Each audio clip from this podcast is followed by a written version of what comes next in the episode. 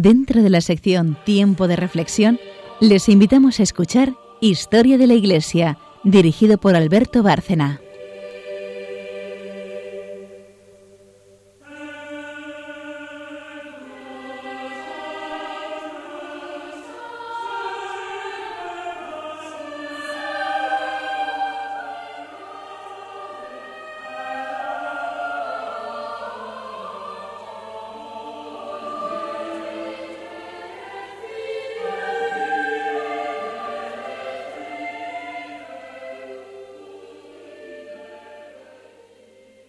Buenas noches, oyentes de Radio María. Un programa más de Historia de la Iglesia y seguimos con el pontificado de León XIII. Buenas noches, María Ornedo. Buenas noches. Charo Gutiérrez. Buenas noches. Y Carmen Tour de Montis. Buenas noches. Buenas noches. Eh, desde que se emitió el programa, no el anterior, sino uno anterior a ese, en el que comentamos eh, la encíclica Humanum Genus, la más eh, de las contundentes condenas pontificias contra la masonería, pues ha tenido bastante resonancia por lo que hemos podido ver. Ha habido que nos ha pedido que ampliáramos la información sobre ese tema eh, en cuanto a las condenas de los papas. Eh, concretamente, León XIII, por cierto, eh, no la condenó únicamente en esa ocasión, aunque ese documento sea el más completo, sino también en otras que iremos viendo. Poco antes de su muerte volvió a hacerlo de forma clarísima. Pero ya dije, o lo hemos dicho ya a lo largo de varios programas, que no es esa ni mucho menos no es ese pontificado el único en el que se condena la masonería. Desde el siglo XVIII, eh, recién nacida la secta, empiezan las condenas ya con Clemente XII y se acumulan hasta llegar a un total de casi 200 documentos.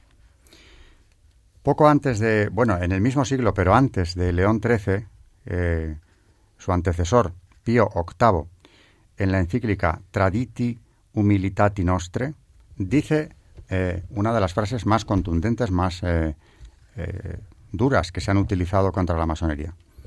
Secta satánica que tiene por única ley la mentira, por su Dios al demonio, y por culto y religión lo que hay de más vergonzoso y depravado sobre la faz de la tierra. Secta satánica, dice, que tiene por Dios al demonio. Al leer esto y pensando, porque conocemos el magisterio de la Iglesia, que los papas no exageran, no cargan las tintas innecesariamente, hay que hacerse la pregunta de, ¿puede ser cierto que llegue tan lejos la depravación de la secta como para, para eso? Y realmente, pues hay indicios de que es más que evidente que resulta cierto. Hay uno de los grados de iniciación, el 29 del rito escocés, antiguo y aceptado, es uno de los ritos mayoritarios en España, por cierto. El grado 29, en el que el experto Manuel Guerra publica este, este ritual que debe seguir el, que se inicia, que dice textualmente, resumimos mucho porque hay más detalles en este ritual, dice textualmente lo que debe hacer eh, o cómo se recibe a la persona iniciada en este grado. El candidato debe escoger entre la cruz cristiana, símbolo de muerte y destrucción, y otra cruz, la de la luz y la vida. Esta es una X, símbolo asociado al dios andrógino Baphomet, dios de la luz, la elección se manifiesta pisando la cruz con el pie izquierdo y con el pie derecho en este orden. Es decir, tienen que pisar la cruz y adoran eh, una encarnación luciferina, que es el ídolo Baphomet, que se venera en el templo de la logia.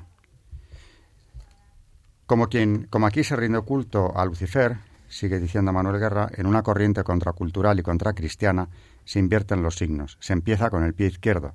A continuación el candidato recita la fórmula del juramento, con los brazos en forma de X sobre el pecho, el derecho sobre el izquierdo. Las palabras y frases están tomadas del ritual del grado 29 usado en Nueva York. Es el mismo rito que irradia la masonería a otras organizaciones de origen masónico, como es el grado caballero masón sexto de la orden Illuminati. Empieza con la entrada del candidato en el templo. Eh, aquí el ritual dice que esta cruz, como símbolo de muerte y destrucción, desaparezca del mundo que la cruz de Baphomet la suplante. Gloria a ti, Dios verdadero Baphomet, el Dios de la luz y de la iniciación. Podríamos seguir, hay muchos otros ejemplos parecidos y probablemente es esto lo que hay detrás de esa proliferación que se ve actualmente, pero en este mismo instante, de adoración al demonio de una forma visible. Yo creo que esto enlaza con la misa satánica que estuvo a punto de celebrarse el pasado mes de mayo en Harvard impedida solo dos horas antes de su celebración, o de la inauguración del monumento a Baphomet, a esta encarnación diabólica, delante del Capitolio eh, de Detroit, en Dakota, perdón. Eh, en cuanto a ese origen satánico de la masonería o esa conexión, Carmen también ha investigado algo y del experto, vamos, uno de los expertos mayores en masonería, eh, ha encontrado también algunas afirmaciones sobre el tema, pero lo iremos viendo a lo largo del programa y si tenemos tiempo, pues también más tarde. Decía que León XIII, eh, poco antes de su muerte, el año 1902, dice en otra de sus encíclicas, la mayor desgracia, decimos, porque tanto la perversidad de sus principios como la iniquidad de sus propósitos son evidentes. Con el pretexto de reivindicar los derechos del hombre y reformar los sacramentos, todas las realidades augustas como simples supersticiones. Se esfuerza por descristianizar el matrimonio, la familia, la educación, la juventud, todo el conjunto de la vida pública y privada. El culto que la masonería prescribe es el culto de la naturaleza humana, y son también los principios de la naturaleza humana los que propone como única medida y única norma de la verdad, la bondad y la justicia. En definitiva, eh, estamos hablando de un pontificado importantísimo en la historia de la Iglesia del siglo XIX, que es el de León XIII. Y siguiendo con León XIII, del que ya hablamos eh, hemos hablado creo que durante los dos últimos programas sobre él y en el último eh, un poco más eh, sobre todo sobre su encíclica Humanum Genus en, las que, en la que se trata este tema de la masonería que estamos tratando hoy en profundidad. vamos a seguir un poco hablando de este, de, este, de este papa y de su relación o de su condena a la masonería, que de hecho fue llamada, bueno, fue condenada, perdón, magistralmente, como ya ha dicho Alberto, por papas eh, de, incluso ya del siglo XVIII como Pío VI hasta incluso Pío IX, que también la condenó en 1958. Con lo cual, siguiendo un poco con León XIII, vamos a seguir un poco con su encíclica y ya terminamos con ella. Y vamos a buscar algunas frases que creo que nos van a ilustrar un poco más el pensamiento de este pontífice sobre, eh, sobre la masonería y dice así, suprimidos los principios y fuentes de toda honestidad y justicia, como suelen hacerlo naturalistas y masones, falta inmediatamente todo fundamento y la, y la defensa a la ciencia de lo justo e injusto. Y en efecto, la única educación que a los masones agrada es la que llaman laica independiente, es decir, que excluya toda idea religiosa en donde quiera que esta educación ha comenzado a reinar más libremente, suplantando la educación cristiana, prontamente se han visto desaparecer la honradez y la integridad, tomar cuerpo las opiniones más monstruosas y subir a alto nivel, a alto nivel la audacia de los crímenes.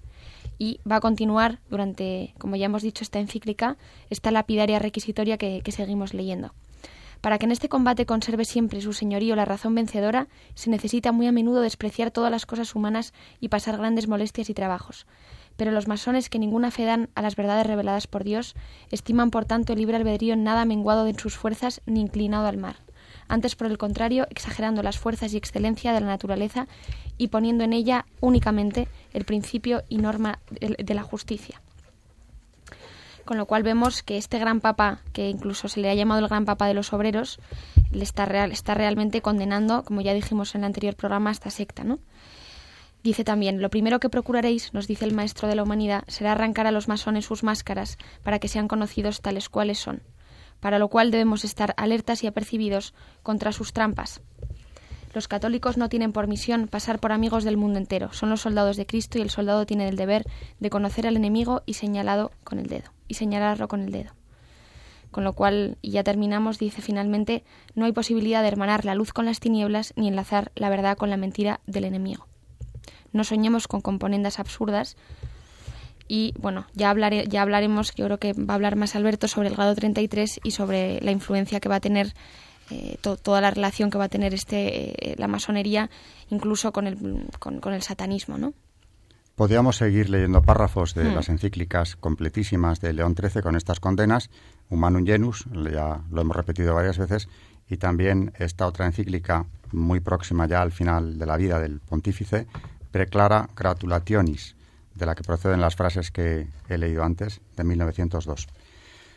Parece evidente que no es ninguna exageración de los papas eh, la condena cuando hablaban con esta contundencia clarísima, no desmentida luego por ninguno de sus sucesores, todo lo contrario, pero eh, en estas requisitorias, como dice Carmen, en que se dirigen al pueblo de Dios advirtiéndole del peligro que conlleva la secta o su iniciación en ella, condenada, por cierto, con la pena de excomunión por estos mismos pontífices.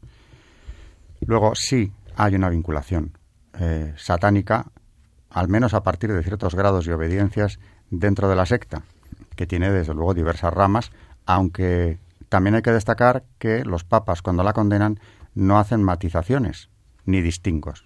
La condenan por igual en cualquiera de sus obediencias, en cualquiera de sus ramas, en cualquiera de sus logias. Para ellos, eh, evidentemente, profundos conocedores del asunto, van a una, todas son lo mismo. Y hablando precisamente de ese tema, un historiador que seguramente nuestros oyentes le conocerán, eh, Ricardo de la Cierva, eh, que de hecho ha escrito un libro entero sobre la relación entre, entre el satanismo y la masonería. Eh, hemos buscado ¿no? algunas entrevistas en las que habla de en las que habla de este tema y él directamente afirma que todos los masones de grado 33 son satánicos. O sea, es una afirmación rotunda que además va a desarrollar durante este libro que les estamos contando. Y señala que aunque no todos los masones son satánicos o diabólicos, todos los satánicos son masones. Con lo cual vemos que realmente este historiador hace una condena, vamos, no una condena, sino que realmente mm, dice lo que, lo que hay, ¿no? Y tras años, porque estuvo durante muchos años haciendo una investigación exhaustiva para, para recopilar datos para su libro, de la cierva va a descubrir una conexión que, que hasta ahora realmente eh, estaba más bien en una nebulosa, ¿no? Porque siempre se ha hablado, pero, pero no había datos que, que corroborasen eh, este, esta, esta asociación, ¿no? y pocos, de hecho, porque muchas veces hay mucho miedo en estos temas, tenían, se, han atrevido a aventurar esta alianza tan estrecha que va a tener este grado superior, que es el 33, eh, eh, con el satanismo, ¿no? Como, como decimos, todo ello lo va a explicar en su libro que se llama Masonería, Satanismo y Exorcismo, en el que si nuestros oyentes eh, quieren informarse más sobre el tema, la verdad es que creo que es un libro que está muy bien escrito y en el que se explica muy bien este, esta asociación, ¿no? Eh, va a hacer eh, un análisis sobre la, sobre la logia y, vamos a citar frases textuales, ¿no? En las que dice, por ejemplo, los masones, sobre todo al principio del ingreso en la orden, son sistemáticamente engañados por la masonería. Van a recibir una serie de engaños hasta que al final se, les desengaña, pero ya en los últimos grados. Es decir, puede, ser, puede que no sea consciente de dónde se esté metiendo cuando se está metiendo una persona en la masonería, pero ya en los últimos grados es, es lógico que, que esta asociación existe. Dice también que la masonería ha intentado, con enorme insistencia, proclamar que tan solo es una fraternidad. Esta palabra de fraternidad la vamos a oír constantemente cuando, cuando se nos hable de masonería. No hay más que meterse en Internet o en cualquier libro que hable de la masonería para, para ver cómo ellos mismos se, se retratan. ¿no?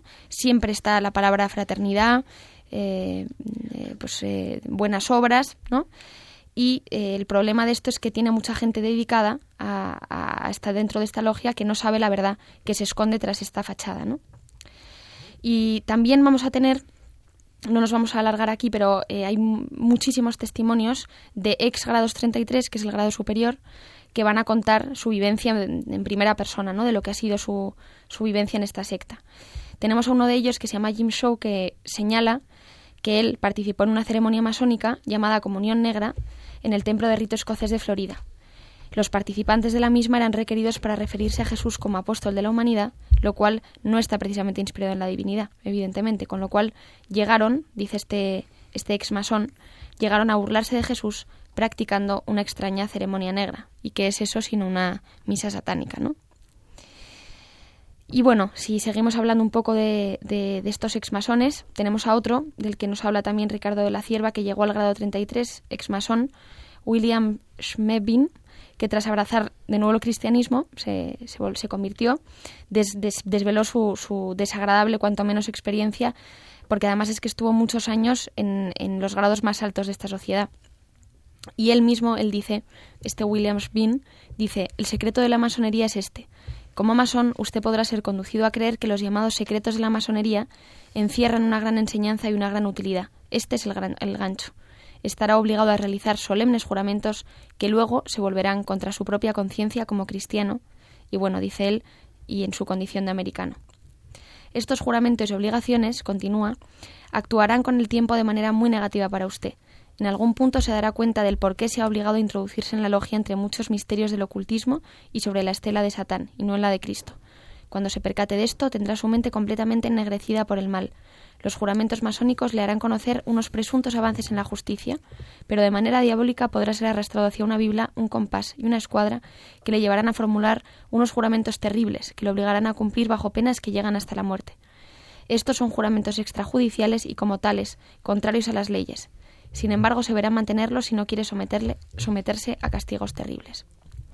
Y en fin, tenemos eh, constantes, eh, un gran número de testimonios que, que, nos hablan, todos coinciden en que desde luego, no al principio, pero ya en los últimos grados, estas ceremonias, estos juramentos sobre la escuadra, sobre la Biblia, sobre el compás, estos símbolos que ya hablaremos de ellos, pero que tienen muchísima influencia egipcia, eh, pero vamos, esto es otro tema que ya trataremos, están desde luego todos los exmasones a los que entrevista eh, este historiador hablan exactamente de lo mismo, con lo cual vemos que esta relación entre masonería y, satanismo es más que evidente. Parece claro que, como decíamos al principio, no exageraba en absoluto Pío VIII en Traditi Humilitati Nostre, con esa frase que he citado al principio del programa cuando califica a la masonería de secta satánica que tiene por única ley la mentira y por Dios al demonio. Eh, el demonio es una realidad personal, por más que actualmente eh, esté muy de moda eh, no creer en él o considerarlo una encarnación del mal, una, una, especie de abstracción, incluso entre algunos católicos es así. Y ciertamente conviene ver también en esto eh, el magisterio de la Iglesia. María ha traído hoy, porque es uno de esos libros que, que se acercan a ella de vez en cuando, un texto en el que Juan XXIII ya canonizado. Es, se refiere al, al demonio y nos explica en algunas frases, eh, le cito porque además es un, ejemplo eh, reciente de un papa que habla de este tema, no ha sido el último, desde luego, ni mucho menos. El Papa Francisco habla del demonio casi todas las semanas. Pero es muy interesante ver lo que dice Juan 23 respecto a él. Dice, ante el hombre, ante el cristiano y todavía más ante el sacerdote, el demonio es el enemigo del bien. Intenta contravenir el orden querido por Dios. Todas las armas le son útiles, desde el desprecio de las leyes del Señor y el aprovechamiento de la superstición de los ignorantes, hasta la más sórdida acidez espiritual, desde la exageración desordenada de los intereses particulares a la demagogia simple y engañadora, desde las tentaciones de la facilidad hasta las del orgullo intelectual y la rebeldía a la obediencia. El enemigo de Jesús continúa con sus asaltos, consciente, para su propia desesperación, de que nunca conseguirá la decisiva victoria. No lo logrará nunca porque Dios es más fuerte que él, y las criaturas humanas oyen la potente voz de la educación cristiana, del Evangelio de la Gracia, del Evangelio de la Penitencia, invitación constante de Cristo a no dejarnos engañar y a tener confianza segura en Él, que será siempre el eterno y único vencedor. Muy bien, un texto muy claro que deberíamos tener presente junto a tantos otros que los papas nos han dejado y nos siguen dando, por cierto, para identificar la acción del mal y no como algo abstracto, sino, insisto, un ser personal, Satanás, eh, que tiene además eh, a su servicio a tantos ángeles caídos, no actúa en solitario y que interviene en la vida del hombre hasta donde Dios se lo permite y nosotros mismos le damos entrada. Después de esta iniciación, que desde luego eh, comprendo que es eh, un tema duro, un tema muy desagradable para muchas personas que no quieren ni siquiera oír hablar de esto, pero es magisterio de la Iglesia y tenemos que traerlo aquí, vamos a cambiar radicalmente y pasamos de los demonios y, su jefe a un santo. Viene la sección de Charo después de la pausa en la que nos va a hablar de un santo contemporáneo precisamente de, de estos padre Damián.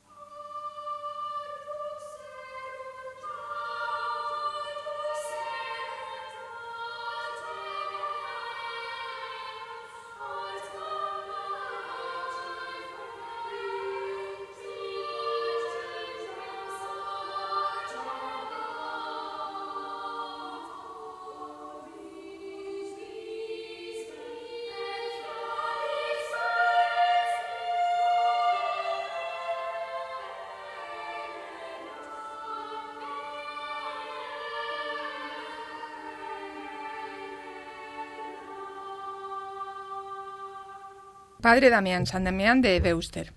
José de Beuster, el futuro padre Damián, nació en Trémelo, en Bélgica, el 3 de enero de 1840, en una familia numerosa.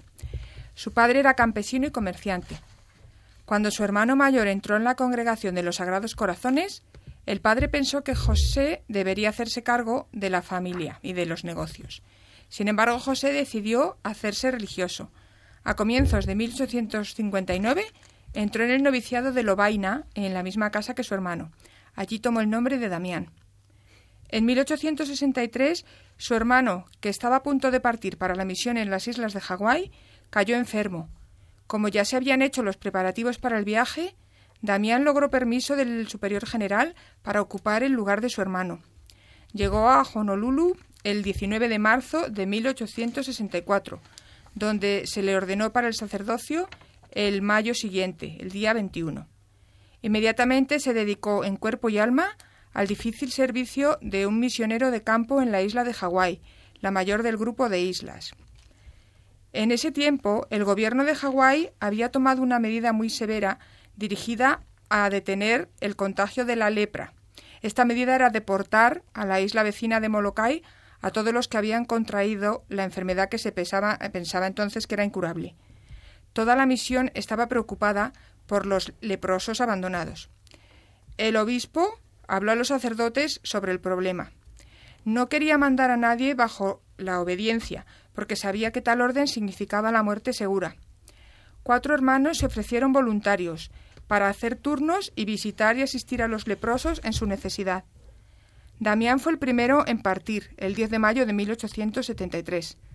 A petición propia y de los leprosos, se quedó definitivamente en Molokai. Llevó esperanza a un infierno de desesperación. Fue fuente de consuelo y de aliento para los leprosos. Fue su pastor, el médico de sus almas y de sus cuerpos, sin distinguir raza ni religión. Dio voz a quienes no la tenían, construyó una comunidad en la que la alegría de encontrarse juntos y la apertura al amor de Dios dieron a la gente nuevas razones para vivir.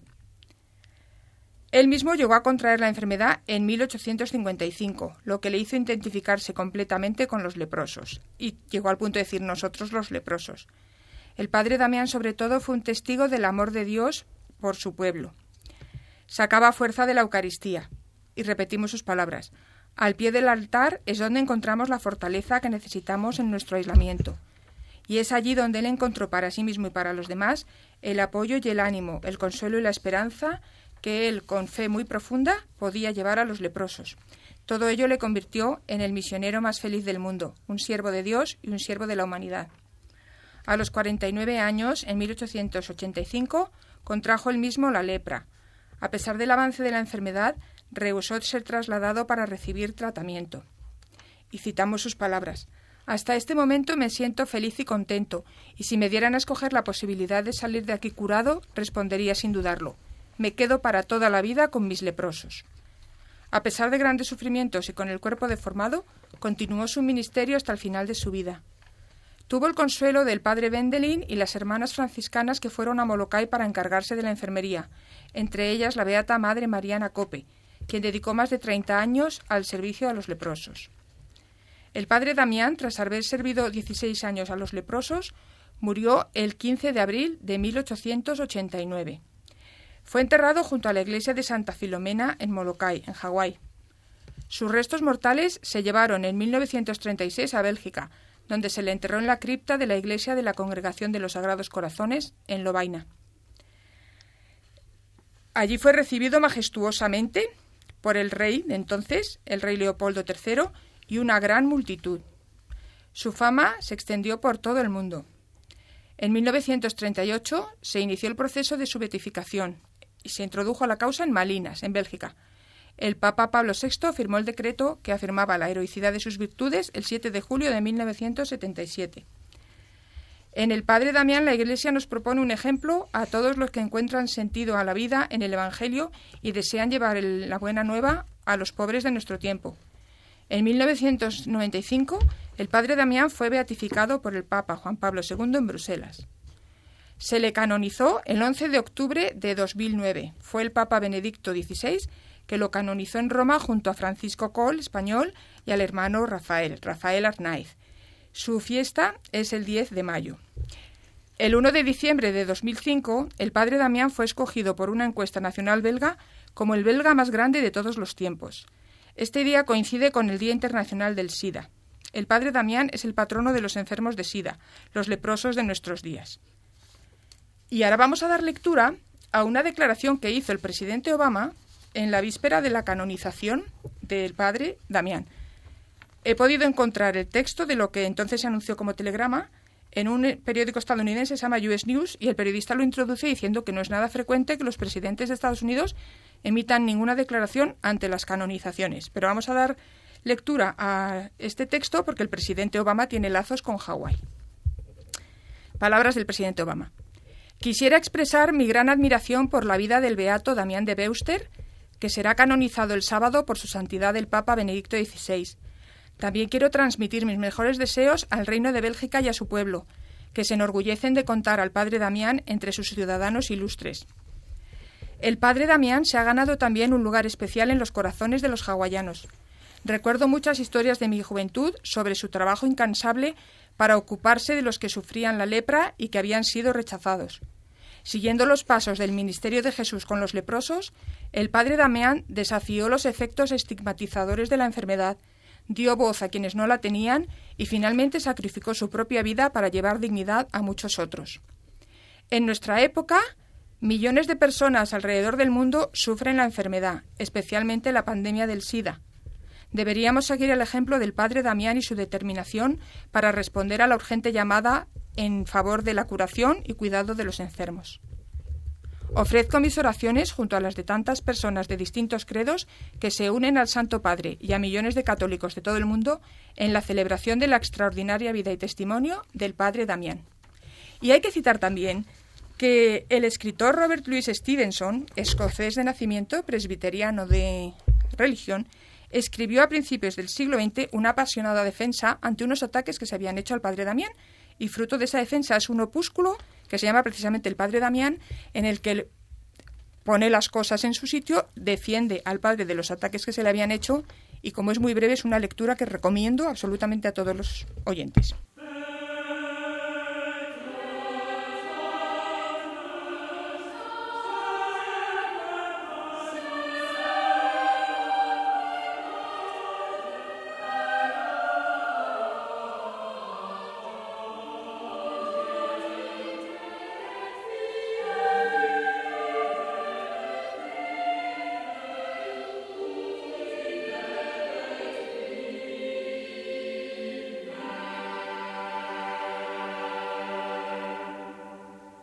Muy bien, como decíamos antes de la pausa, la verdad es que es un descanso ir a hablar de una vida tan ejemplar, tan impregnada de caridad cristiana como la de este santo, en un programa, como decía, tan, tan terriblemente duro como puede resultar el que estamos haciendo hoy, y desde luego no es porque nos guste hablar de estos temas, sino porque creemos que en una historia de la Iglesia hay que denunciar lo que la Santa Madre ha hecho tantas veces, ¿no?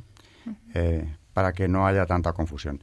Hablaba yo en la primera parte del programa de ese ambiente que ya se respira abiertamente en Occidente y concretamente en Estados Unidos. Me refería a la misa satánica que estuvo a punto de realizarse en la Universidad de Harvard el pasado mes de mayo y también he comentado de pasada lo del monumento a Baphomet en Dakota, un monumento terrible que mientras hablamos, por cierto, Carmen me enseña imágenes del mismo en el que se ve a este ídolo eh, de aspecto claramente demoníaco, eh, colocado allí públicamente cerca, si no me equivoco, de donde estaban las tablas de la ley, precisamente situadas hace no mucho. Mm.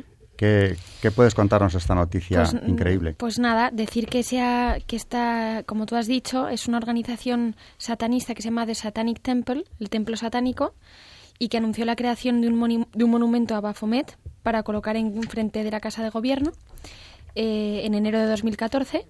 Eh, para financiarlo se ha creado una campaña, vamos, se creó una campaña en una página web y recaudó el proyecto nada más y nada menos que 28.000 dólares. Y hoy la escultura, como tú has dicho, pues ya es prácticamente una realidad y la podemos ver, bueno, si, si se meten ustedes en internet, se puede ver perfectamente.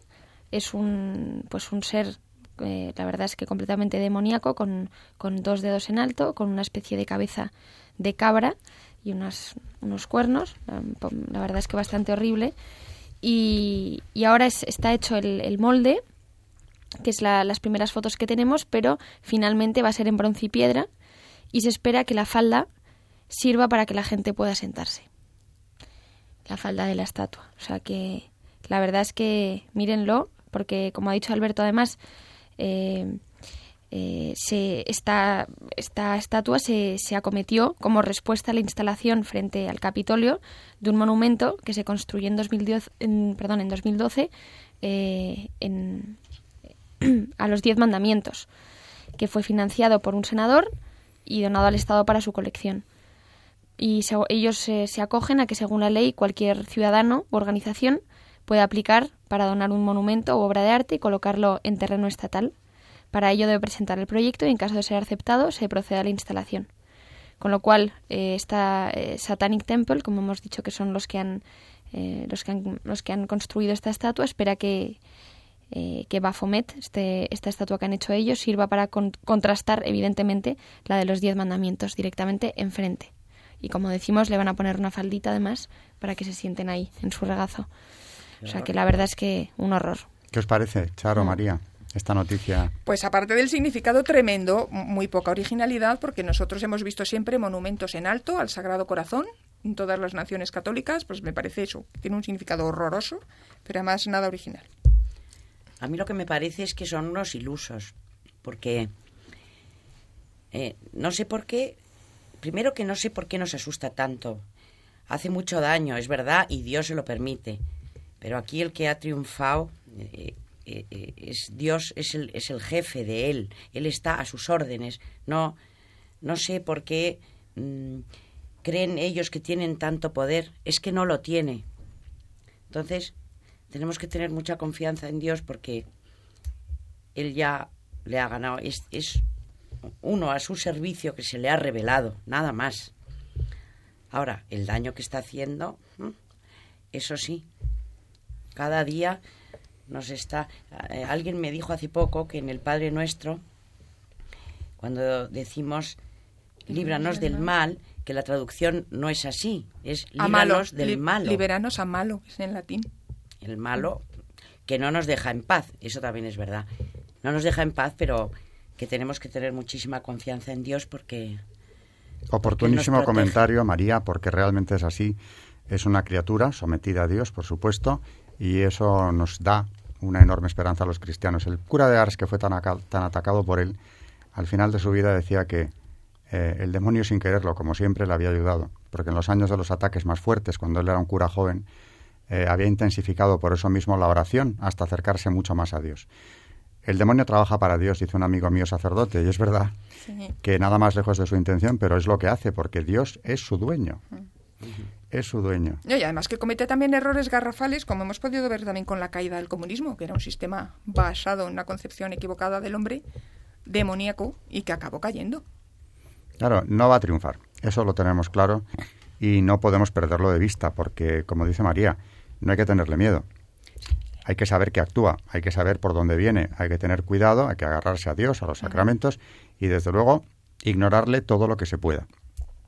Pero también yo quería comentar después de este, de este apunte tan oportuno y esperanzador que ha hecho María y que Charo ha continuado, que yo quiero hacer dos reflexiones. En primer lugar, como decía en la primera parte del programa, que el culto a Satanás está saliendo de las penumbras en las que se movía hasta hace poco y el hecho de que se hayan atrevido eh, a solicitar y casi llevar a cabo una misa satánica en Harvard, la cumbre de la excelencia universitaria norteamericana, nada menos, y que su presidenta o rectora, la llamaríamos en España, lo autorizase, con el argumento de que los que lo solicitaban eran creyentes, como siempre manipulando la, el idioma o la lengua, porque la palabra creyente tiene una connotación positiva.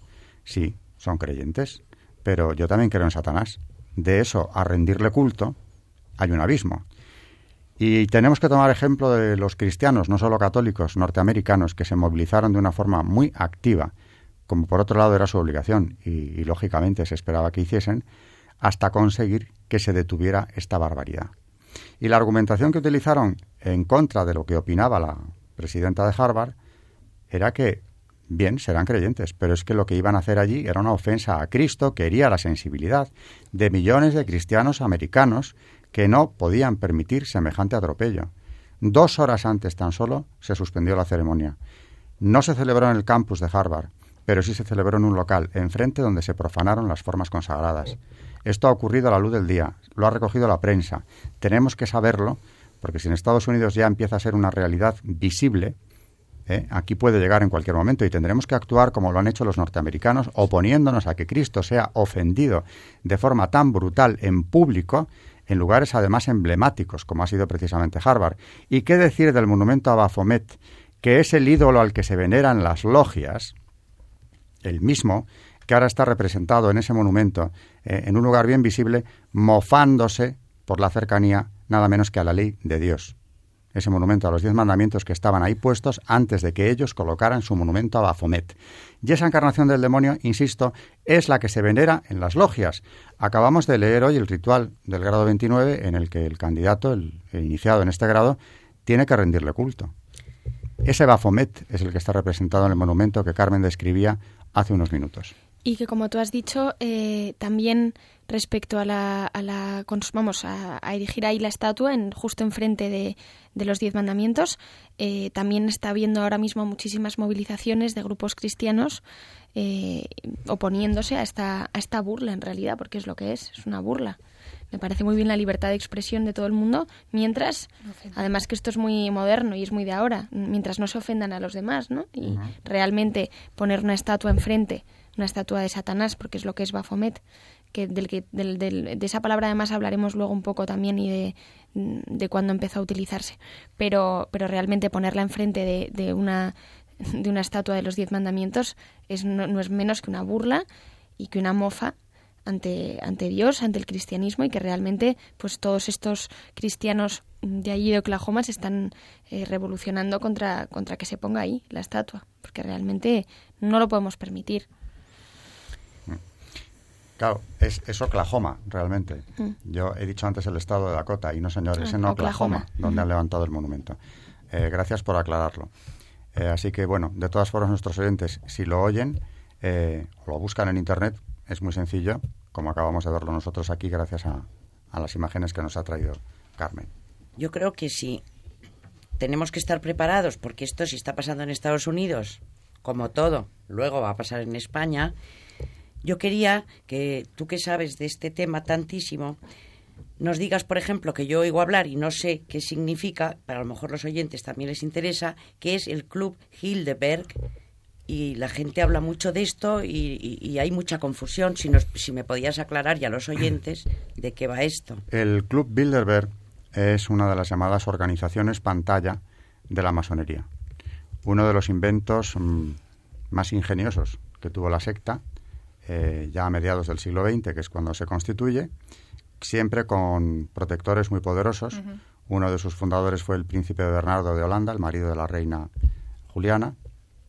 Eh, es un club cuyas reuniones anuales patrocinan los Rockefeller, en cualquier historia de la masonería, sobre todo de la iluminista luciferina, eh, aparece este nombre, esta familia, con su propia logia, por cierto, en Nueva York, la Gran Logia Rockefeller de Nueva York, y es un club en el que se reúnen pues un porcentaje alto de masones con otros socios del mismo que no lo son.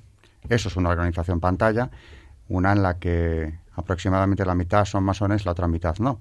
Y esa apertura a los que no pertenecen a la secta les ha dado un poder muchísimo mayor, porque ahora tienen eh, capacidad de llegar a unos ámbitos donde antes no llegaban, o si llegaban no tenían la fuerza que ahora tienen, porque esa apertura, digo, ese no exigir a los asociados que pertenezcan a la secta, que se inicien en ella, les da una capacidad de maniobra mucho mayor, aparte de que lava hasta cierto punto la imagen de los que se reúnen en el club.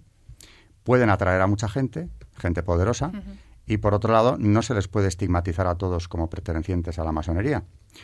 Y sin embargo, pues como digo, es una de las armas más fuertes que, que tienen. El Bilderberg no es la única organización pantalla. Es poderosísima, pero hay otras, como por ejemplo el CFR norteamericano, que se constituye en 1919 y controla prácticamente toda la vida política de los Estados Unidos, desde su sede en Nueva York, en Park Avenue, un edificio histórico donado por una protectora suya, y los americanos eh, apenas saben siquiera qué es ese organismo, ni a qué se dedica. Es una organización pantalla. Volviendo al Bilderberg, se reúne una vez al año, son unas reuniones muy secretas donde se invita a los asistentes con muy poco tiempo para que no se sepa siquiera, no se divulgue en qué lugar se van a reunir ese año, se sabe con muy poca antelación y se sabe que hay tres círculos concéntricos. Hay un círculo interno, que es donde se toman las decisiones principales y se reúnen mm, eh, frecuentemente aparte de los demás, y hay otros círculos externos de invitados que pueden volver o no, o que van con cierta frecuencia, pero en cualquier caso ahí se toman decisiones que nos afectan a todos. Desde luego, eh, en cuestiones económicas, evidentemente, porque acuden financieros, pero también en otras cuestiones que no son en absoluto o no totalmente económicas. Entre los asistentes frecuentes, por supuesto, David Rockefeller, el que lo ha financiado durante años, eh, o Henry Kissinger, eh, se toman decisiones muy importantes que, digo, nos afectan en cuestiones políticas, en estrategias que luego vemos que se llevan a la práctica por gobiernos de cualquier país del mundo, ¿no?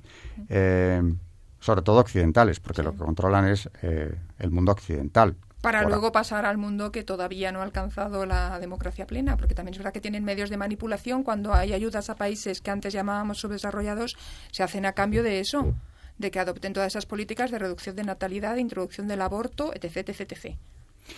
Claro, son maltusianos, es decir, partidarios de reducir la población del planeta mm. todo lo que se pueda, por lo menos. Sobre eh, todo de pobres. Bueno, los pobres por delante, mm. pero incluso los ricos también.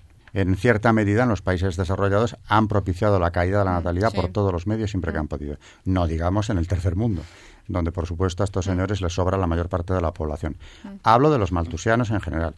¿Cuántos de ellos pertenecen al Bilderberg? O mejor dicho, habría que hacer la pregunta al revés.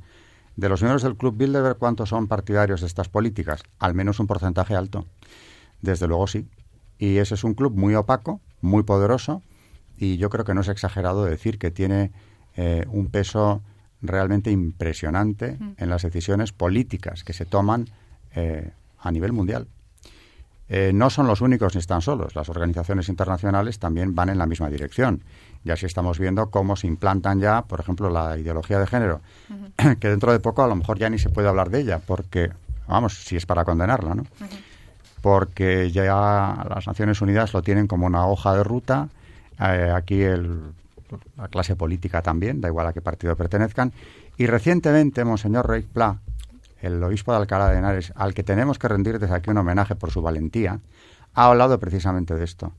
En una carta pastoral del pasado mes de septiembre, hablaba de mm, al hilo del aborto. De pecado. Estructuras de pecado que están eh, imponiendo la ideología de género para lograr esa gobernanza mundial.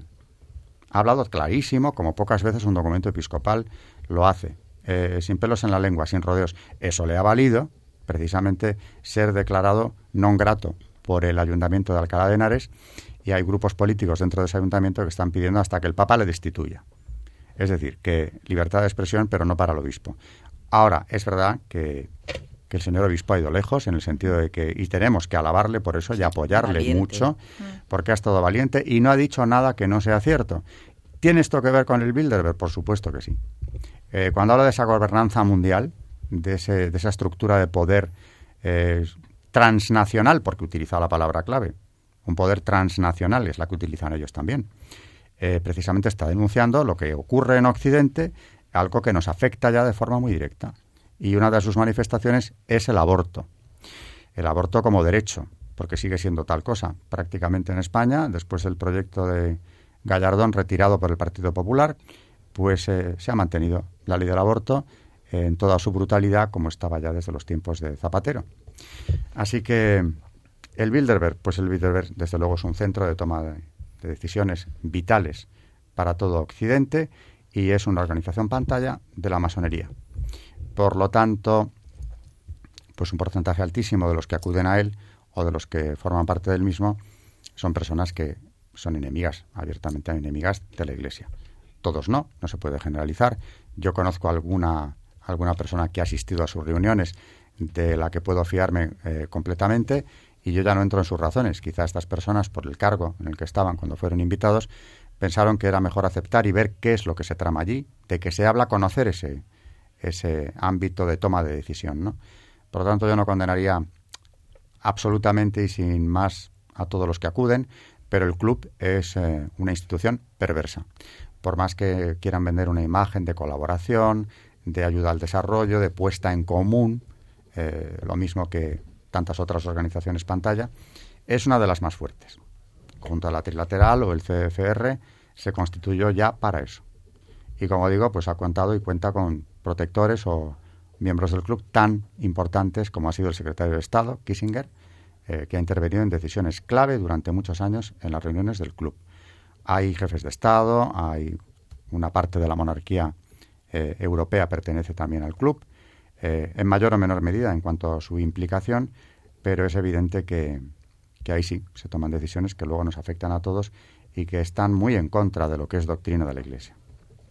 Bien, pues en cuanto a condenas o magisterio, ha quedado claro. Quiero volver a insistir, por si nuestros oyentes, algunos se han incorporado tarde y quiere saber eh, dónde ha ocurrido esto del monumento a Baphomet, que no es en el estado de Dakota, sino delante del Capitolio de Oklahoma. Eh, conviene saberlo, conviene estar informado y preparado por si estas cosas empezaran a ocurrir ya en Europa o más cerca incluso. ¿no?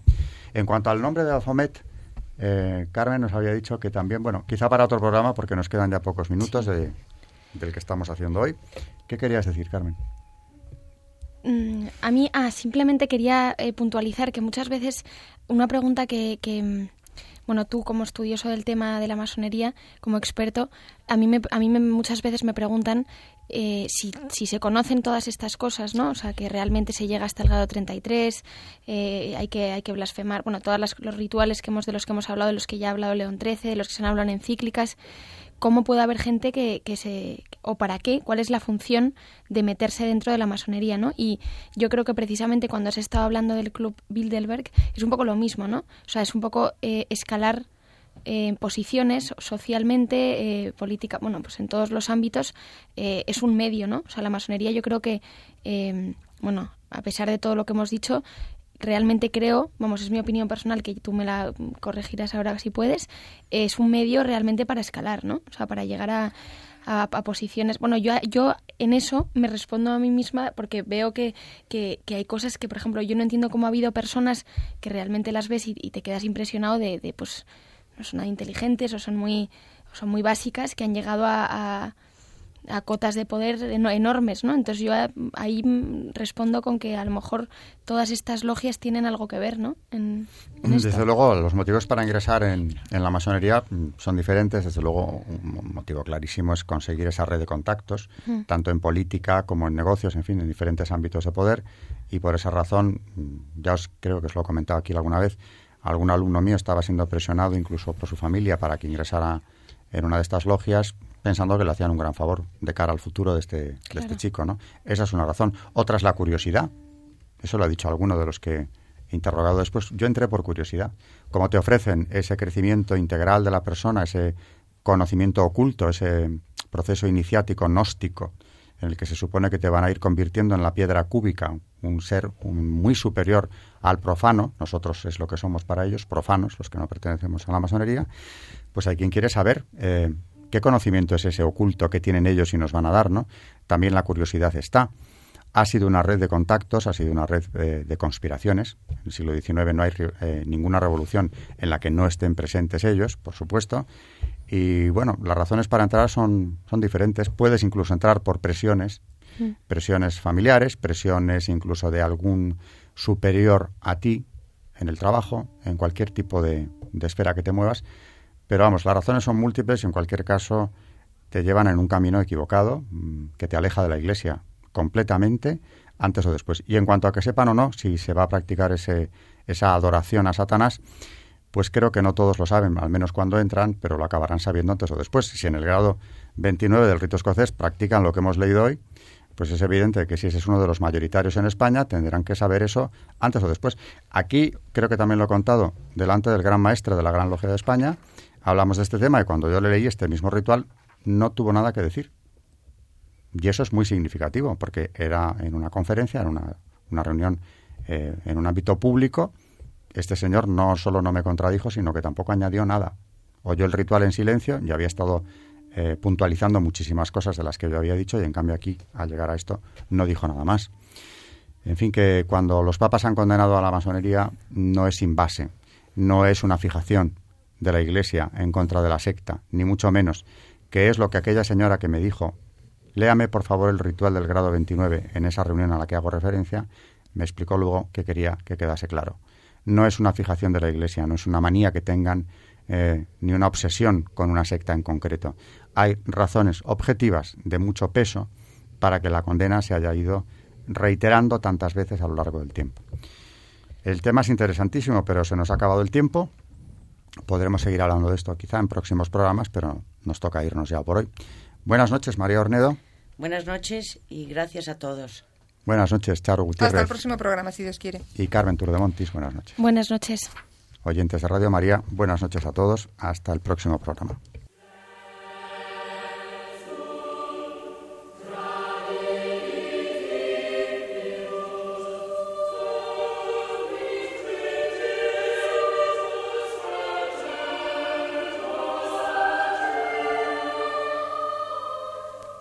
Y así finaliza en Radio María Historia de la Iglesia, dirigido por Alberto Bárcena.